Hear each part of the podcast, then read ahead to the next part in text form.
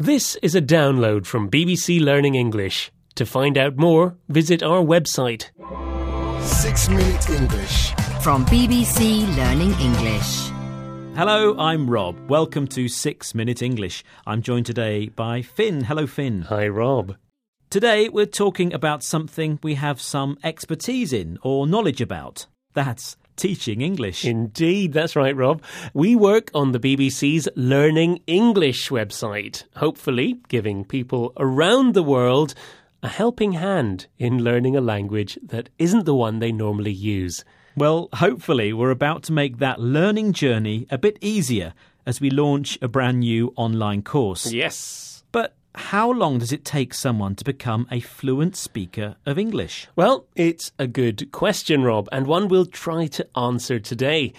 We'll also be discussing some general ways to make learning English easier and explaining some learning related vocabulary along the way. So let's get started, Rob. Okay, well, hold your horses, Finn. Okay. Not so fast. I have a question to ask you 1st mm-hmm. According to the last UK census taken in 2011, what percentage of the British population speaks a first language that's not English?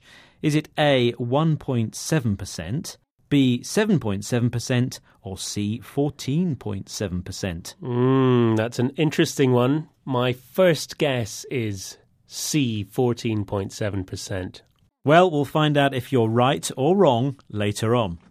So now we can discuss how learning English is getting easier. Of course, there are a huge number of publications, books, leaflets, and magazines that can help teach you. But there are those people who say that you can't beat the real thing a teacher. Someone who can explain a language to you face to face. Indeed, but that comes at a cost and isn't always practical. You might not have a school nearby. That's why in the 21st century, online seems to be the main method of learning. Technology is allowing the English language to come to you. That's true. And that's why we've launched a brand new English course that's available on a computer, tablet, or mobile phone. It's aimed at intermediate learners and charts a pathway through the various aspects of the language. Mm, and we hope that by committing around 15 minutes a day to using it, a learner will see a real improvement in their English knowledge and skill. But as well as using resources available online, how else can someone help themselves to get a better grasp, that's a better understanding, of English? Hmm, well, if someone wants to become a confident speaker of English, trainer Richard Hallows has some tips. Have a listen and see if you can hear what are the two main aspects of English that you need. most importantly, uh, you've got to have a good range of vocabulary and grammar. You need to know lots of words. The, the more words you know, the better, obviously. And similarly with grammar, the more grammar you have, the better you can explain yourself. Um, we also need to think about pronunciation. Learners of English often worry about speaking like a native speaker. It's not necessary to have a native accent. Okay, so Richard says you need a good range or a wide variety of vocabulary and grammar. The more words you know, the more you can say, and the more grammar you know, the better you can say it. Or even write it. True. One other tip is don't try to sound like a native, so someone who speaks English as a first language. Well, all these are things that we aim to cover in our new course. Our new course might be a big help to you if you need English for your work, or if you're studying in English, or if you're planning to visit or even live in the UK. In fact, the British government expects immigrants to reach ESOL Entry 3 or B1 level before they can be granted citizenship. It's equivalent to being able to hold a reasonably confident basic conversation.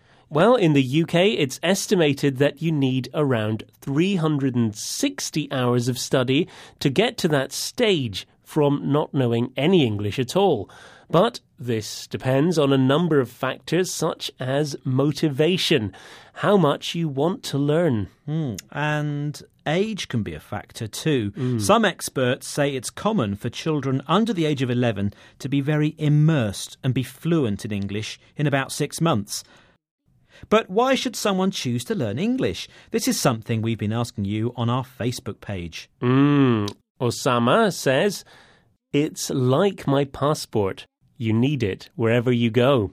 Very good. Suzuki says, It's an international communication tool. Mm. And Ha thinks it's the key to getting a good job with a high salary. Denise says, It's the language that opens doors overseas. Wow. Well, thanks for all your messages. But now, Rob, I need to know if I got today's question right. Ah, yes, I asked you, according to the last UK census taken in 2011, what percentage of the British population speaks a first language that's not English?